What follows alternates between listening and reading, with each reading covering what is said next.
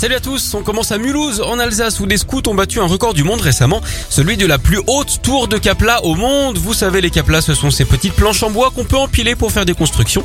Si vous avez des enfants, vous avez forcément tenté de faire une tour gigantesque hein, dans votre salon. Eh bien quatre jeunes originaires de Grenoble en ont construit une avec 11 000 pièces sur 133 étages.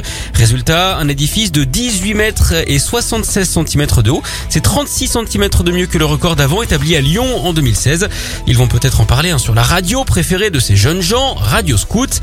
Bref, les bâtisseurs se sont servis d'un mur d'escalade hein, pour réaliser leur performance. Le lendemain, ils ont dû la détruire en 3 secondes seulement. S'ils n'avaient pas atteint leur but, ça aurait été euh, très dommage. Ça aurait même été truel, hein, comme disent les maçons.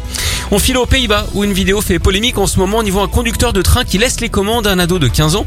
Le garçon s'installe sur le siège et démarre le train qui quitte la gare. Sur la vidéo, on entend le conducteur rire du fait que les passagers ne savent pas du tout ce qui se passe. La société de transport a ouvert une enquête. Le conducteur ne travaille plus pour l'entreprise. En parlant de conduite, savez-vous qui est la Spice Girl préférée des pilotes de deux roues? Victoria Beckham.